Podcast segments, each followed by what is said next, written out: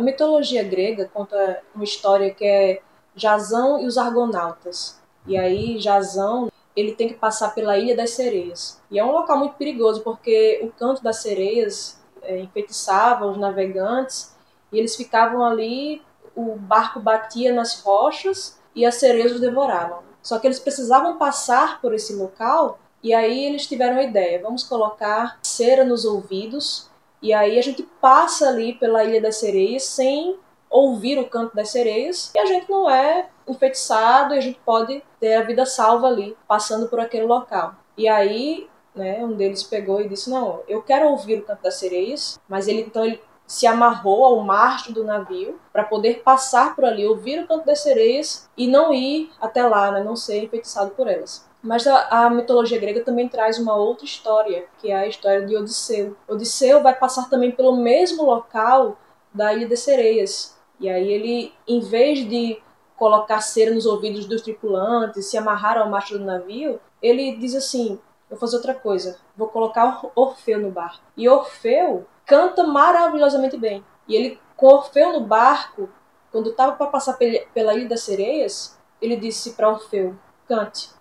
Orfeu começou a cantar e o canto de Orfeu era tão belo que ninguém ficou enfeitiçado pelo canto das sereias. Né? A gente tem aí duas formas da gente, né, falando de uma maneira metafórica, duas formas da gente lidar com a arte, né? A gente pode ou deixar de lado, não, porque tudo isso aqui vai me levar para longe de Deus, então eu não quero ouvir, ou se eu ouvir, eu vou, né, me amarrar aqui ao mastro do navio para não, não ser levado até lá né, ser enfeitiçado pelo canto das sereias. Mas uma outra forma é você colocar Orfeu no barco. Quando você ouve o canto de Cristo, quando você ouve a voz de Cristo, você vai conseguir lidar com essas coisas, com essas tensões da cultura, você vai conseguir ouvir as vozes do mundo e essas vozes não vão lhe atrair. Você não vai, não vai precisar se alienar do mundo. Pelo contrário, né? a gente está no mundo, mas não é do mundo. Jesus orou na sua oração sacerdotal de eh, João 17, dizendo: não peço que os tires do mundo, mas que os livres do mal. Quando a gente vive o tempo todo querendo simplesmente sair do mundo, a gente acaba não tendo nenhuma coisa nem outra. A gente nem sai do mundo, que a gente continua aqui, e nem se livra do mal. Porque, ah, eu não, não posso ler tal obra. Claro que a gente tem que ter um filtro, né? Mas esse filtro, ele advém de eu conhecer a palavra de Deus primeiro. Mas muitas vezes maquia essa falta de conhecimento com uma proibição de, de tudo que eu acho que vai me afastar de Deus. Eu não tenho conhecimento, não tenho discernimento da palavra de Deus, aí eu pego, me afasto de tudo indistintamente. E aí também a gente vai ter outro problema, né? Que é, às vezes a gente tem um consumo acrítico de tudo que é arte, de tudo que é cultura, porque, ah, é, vamos reter o que é bom. A gente está utilizando mal um texto de Paulo, que Paulo não está falando disso, né? Está falando de profecias ali naquele contexto ali. Mas é, não só isso, a gente consome, consome tudo acriticamente, a gente tem uma, uma glutonaria cultural, né, artística, ou a gente tem o outro extremo, que é uma anorexia cultural, uma, anorexia artística, a gente não consome nada porque tudo vai nos afastar de Deus. A gente não precisa ser nenhuma coisa nem outra. A gente pode, imbuído de conhecimento da palavra de Deus, lidar com, com essas coisas lá fora sem esse medo, né? Porque esse medo esconde também uma falta de confiança em Deus. Então é muito mais fácil eu proibir as pessoas de, de fazer, de ouvir, de, de ter, do que eu instruir. Né? Então a gente vai pelo caminho mais fácil e o caminho que não honra a Deus. Em resumo, com Orfeu no barco, tudo vai muito bem, vai muito bem, vai muito bem. Nessa questão aí do pragmatismo, do utilitarismo, a gente tem também, é, muitas pessoas utilizam né, a ciência, não, a ciência só serve se ela tiver uma função apologética, né? muitos cristãos pensam assim. Então, teve até uma ocasião que uma pessoa perguntou ao meu esposo, né, o que, que ele fazia na UFPB, aí meu esposo falou que ele fazia estatística. Aí a pessoa disse, mas isso não serve nada pra gente, né? E meu esposo, como assim? Aí a pessoa disse, não serve pra gente provar o criacionismo, enfim, né? Ele queria que meu, meu marido fizesse, sei lá, biologia, química, alguma coisa assim, que tivesse mais utilidade dentro dessa área apologética né, do, do, criacionismo, enfim. Primeiro que isso é absurdo de todos os ângulos, né, porque a estatística também é utilizada para isso, né, nessa parte apologética, né, da defesa da existência de Deus, do criacionismo, enfim. E outra que a ciência não tem essa função. A função da ciência não é, não é servir à apologética, ao evangelismo. A função da ciência é glorificar a Deus também por meio de conhecermos a natureza, por meio de, de a gente conhecer o comportamento humano, enfim, é, nas mais diversas áreas de ciência, a gente ter conhecimento sobre, sobre a criação, ter conhecimento sobre a sociedade, tudo isso glorifica a Deus de uma maneira que não meramente, ah, vou fazer apologética aqui, vou fazer evangelismo aqui, como a pessoa utilizar a arte para evangelizar, ou a ciência para defender Deus, enfim. Isso, né, na verdade, você está descaracterizando essas áreas, querendo que elas tenham uma função. Não que você não possa utilizar a arte como é, evangelismo, não que você não possa utilizar a ciência na apologética, você pode, mas não é meramente a função dessas áreas servir a isso.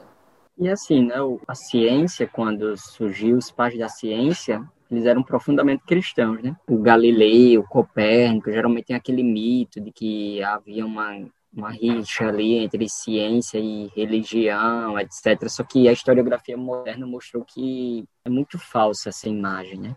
que é você simplesmente colocar ciência versus religião ali. É, pelo contrário, o cristianismo foi que logo no seu começo, como é que eu posso dizer, a ciência ela não tinha, digamos assim, essa majestade que ela tem hoje. A ciência não tinha esse valor que ela teve hoje. E o cristianismo foi que emprestou, digamos assim, do seu capital de credibilidade para a ciência. Então foi porque os, os, cristãos disseram que a ciência é importante, que as pessoas passaram a entender a ciência como importante. Mas no seu começo a ciência não era importante. E por que que os cristãos diziam que a ciência é importante? Porque há algumas coisas na ciência que partem da visão cristã de mundo, né? Por exemplo, que a natureza é boa e digna de estudo. Isso é algo que, por exemplo, um, um filósofo como Platão nunca concordaria que esse mundo sensível é um mundo, digamos assim, digno de estudo, de conhecimento, etc. Porque o que vale é só lá o mundo das ideias, não o mundo dos nossos sentidos. Então, aí vem o, o cristianismo e diz que, de, é, que é tudo muito bom. Tem o pai do método científico, né, o Francis Bacon, que ele mostrava um dos papéis da ciência importantíssimos é que uma vez que nós, a natureza, fomos afetados pelo efeito da queda, e aí ele tem a frase, né? A ciência ela serve para glorificar a Deus e para beneficiar a humanidade. Que é esse um dos pilares importantes que os cristãos viram. A, a, ciência melhora a vida da gente. A ciência aumentou aí a expectativa de vida da gente. A ciência cura a gente de doenças que outrora é, a gente morreria por causa delas, etc. E, e, os cristãos, logo no seu começo, eles viram que esse era o papel da ciência. Então, os trabalhos, o progresso de conhecimento, Nova Organon, do Francis Bacon, é, ele dizia claramente isso. Olha, a ciência é uma bênção, e ela é uma bênção por quê? Porque ela ajuda a, digamos assim, a restaurar aqueles efeitos da queda no ser humano, na saúde humana, entre a comunidade humana. Para Bacon, a ciência tem esse papel aí. E, mais uma vez, é um papel que ele tira dentro de uma visão de mundo cristão. Então, a gente reduz muito a ciência, a discussão, muitas vezes, sei lá, sobre a origem, ou como a ciência prova Deus, ou uma questão ali das origens, uma questão filosófica, apologética, quando há um mundo, sabe, é, de ciência, como os seres humanos se relacionam com a tecnologia, com os algoritmos, com a inteligência artificial, isso é ciência. Isso tem a ver com visão de mundo, a cosmovisão cristã tem coisas a dizer sobre isso, questões relativas à bioética, questões relativas a um controle predatório de como também hoje se usa a ciência. Então, hoje a ciência ela é capaz de modificar completamente um corpo humano, então, há um, um, sentido de Frankenstein aí por trás, né? Olha, eu quero que... Eu nasci com um corpo X, mas eu quero que a ciência faça o teu corpo Y. Então, assim, há uma série de outras coisas. Há um mundo que o cristianismo pode contribuir, entender, etc., e que faz parte do campo científico, sabe? Então, isso, é, isso que Vânia falou é muito importante, Isaac, assim, é, a gente não pode ver a ciência como esse mero modo de, é, de modo apologético. E eu que sou um defensor da apologética, sabe? Mas assim, a, a ciência não é somente isso. De jeito nenhum a ciência é somente isso. De jeito nenhum a ciência pode ser reduzida a somente isso. É, eu não estou falando contra a apologética, não. Eu amo apologética. Só que você acaba descaracterizando, você acaba destruindo a apologética, na verdade. Inclusive, esses livros aqui atrás, grande parte é de apologética que é essa estante. É muito bom você lidar com isso, sendo que se você lida com isso com uma cosmovisão não cristã, você vai utilizar a, a apologética como um fim em si mesmo, sabe? Sendo que o fim da apologética é a glória de Deus. Se você pensa que a apologética vai servir meramente para você mostrar que você está certo, então você vai, vai pegar a ciência e vai utilizar como para esse fim, né?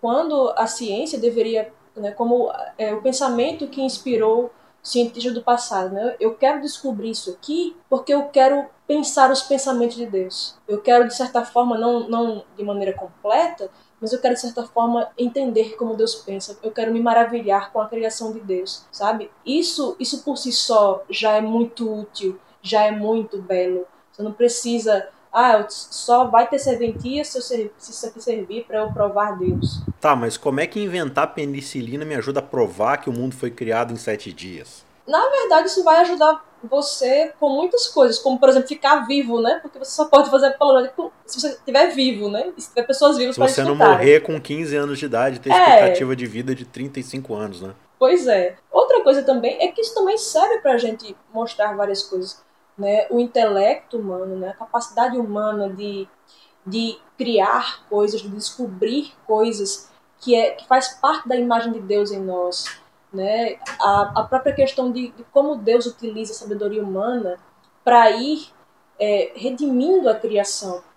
Né? Então, a criação, desde que Jesus veio a essa terra, Jesus foi dando pequenas amostras do que vai ser a consumação de tudo. Então, quando Jesus curava as pessoas, era ele dizendo: Olha, no meu reino não vai ter doença. Quando Jesus citava, era dizendo: No meu reino não vai ter morte. E quando a ciência tenta né, na medida do possível, melhorar nossa vida, né, minimizar o sofrimento, Deus utiliza essas coisas. São revelação de Deus também, né, na, na graça comum, são revelação de Deus né, na sua revelação geral, mostrando, olha, Deus vai pôr um fim nisso.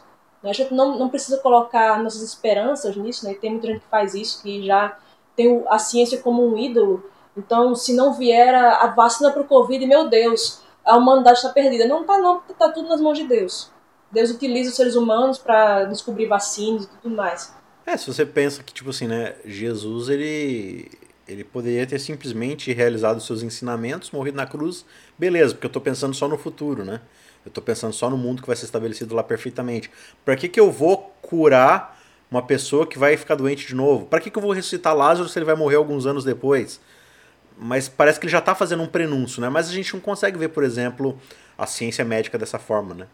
De que, tipo assim, ah, mas para que, que eu vou acabar com as mazelas do mundo? Para que, que eu vou. Não acabar, mas assim, por que, que eu vou aliviar o sofrimento do meu próximo? Por que, que eu vou melhorar a vida do outro? Por que, que eu vou inventar o asfalto e facilitar a, a, a, o transporte das pessoas se a gente vai morar no céu por muito tempo e depois Deus vai destruir tudo e vai.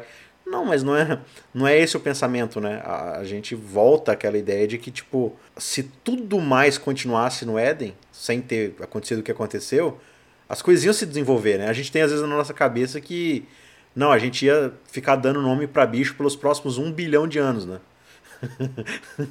ah, eu não aguento mais comer maçã. Será que não tem mais nada nesse jardim para comer, né? Não, tipo, não, a humanidade só inventou as coisas porque o pecado veio. Então, assim, ainda bem que veio o pecado, né? Tô sendo irônico aqui e tal, mas. Só que não é assim, né? É, essa, essa, a questão dessa faculdade mental, da tecnologia, da ciência, da, da ideia de ir descobrindo e desenvolvendo as faculdades cognitivas é também um presente do que é ser imagem e semelhança de Deus, né? Então, Isaac, aí quando vocês estavam falando isso, eu peguei até um livro que eu gosto muito, né? É, do Alvin Plantinga, Ciência, Religião e Naturalismo, que ele é um trechinho que ele fala, que eu acho genial, que tem a ver com justamente com esse tópico, sabe? Ele diz o seguinte: ó, embora sejamos portadores da imagem divina, nosso conhecimento e nosso entendimento são naturalmente parciais, fragmentados e frequentemente afetados pelo erro. Ainda assim, são verdadeiros. Em um sentido ingênuo, mas nem por isso menos preciso, a ciência moderna é uma tentativa gigantesca e admirável de conhecermos algo acerca de nós mesmos e do nosso mundo. Pense, por exemplo, no desenvolvimento da física desde a época de Newton até a nossa. Trata-se com certeza de uma manifestação inigualável da cooperação e profundidade intelectual. É, portanto, um meio admirável pelo qual o gênero humano reflete de forma comunitária a natureza divina, um notável desenvolvimento da imagem de Deus na humanidade. Por esse motivo, deve ser tido em alta conta pelos cristãos e outros teístas. Dessa perspectiva, o conflito entre ciência e religião é anômalo, perturbador e causa perplexidade. Então, assim, Alvin Plotkin vai dizer, né, olha, por que é que os cristãos devem se preocupar com essa história se houver algum conflito entre ciência e religião? Porque, de uma perspectiva teísta e cristã, uh, o empreendimento científico é um reflexo da imagem de Deus na gente. Porque Deus nos criou a sua imagem. E criar a sua imagem significa uma série de coisas, mas duas delas são importantes aqui, Alvin Planta enfatiza.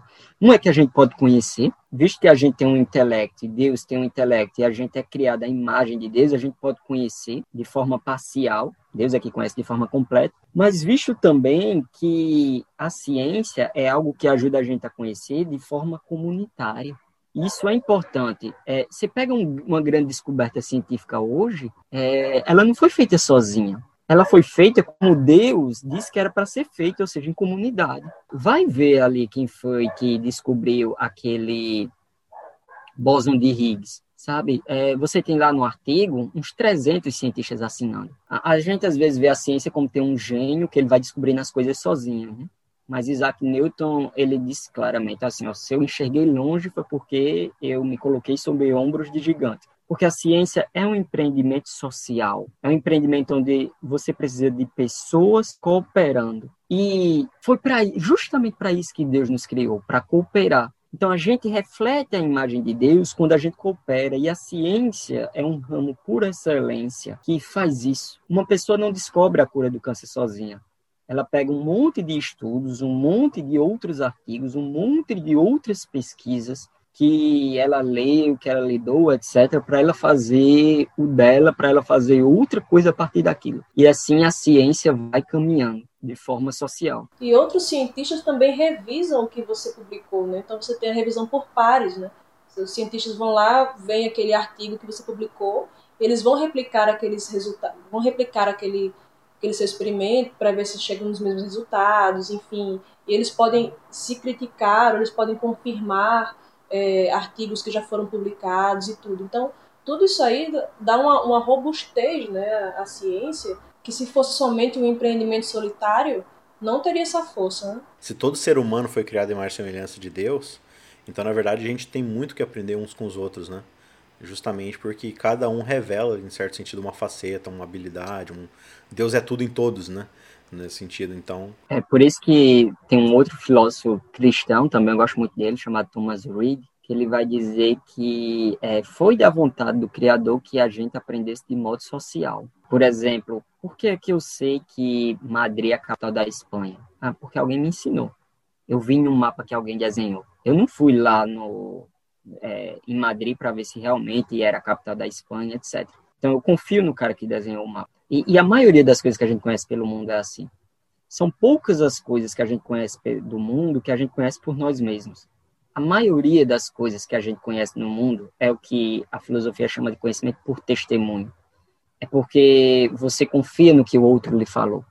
Você confia no que o outro lhe disse, sabe? Então, conhecimento histórico, conhecimento científico, é, a maioria das coisas que a gente acredita sobre a ciência, sobre gravitação, é porque pessoas nos passaram isso. Aí você diz, ah, mas isso é muito ingênuo, é, é, é digamos assim, isso aí é um tipo de conhecimento frágil, etc. Não, mas é, Thomas Reid disse, foi Deus que quis assim. Deus quis que a gente fizesse essas coisas em comunidade. Então tem uma série de coisas que eu não sei, mas eu vou ter que aprender com outras pessoas, assim como tem uma série de coisas que outras pessoas não sabem que vão ter que aprender comigo.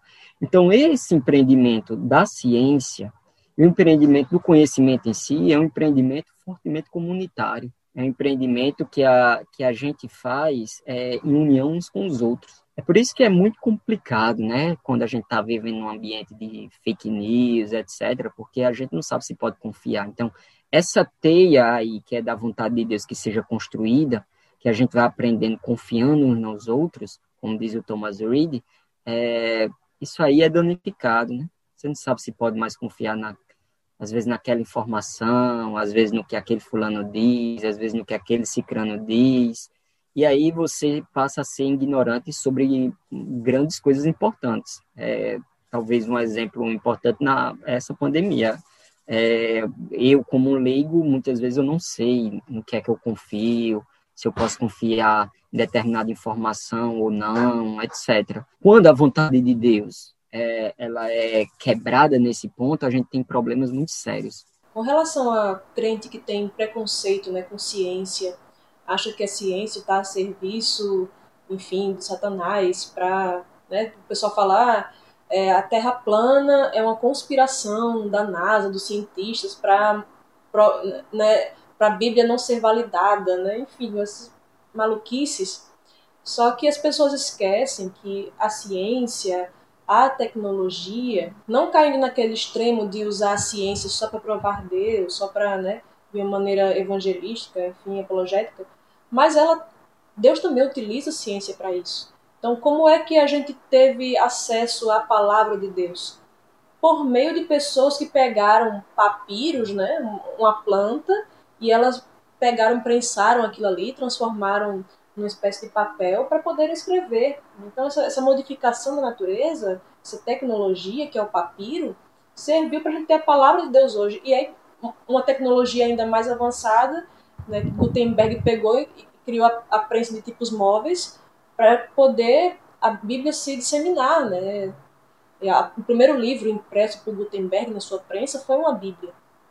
E assim, essas coisas serviram para que a palavra de Deus se propagasse. A própria escrita é uma tecnologia humana. A gente não, não pensa assim porque a escrita é uma coisa muito antiga, que já nasceu com ela. Né? Então, quando a gente já nasce com aquilo ali e que já existe há muito tempo, a gente pensa que é uma coisa natural. Mas a escrita não é algo natural. É algo artificial criado pelo homem, uma tecnologia humana.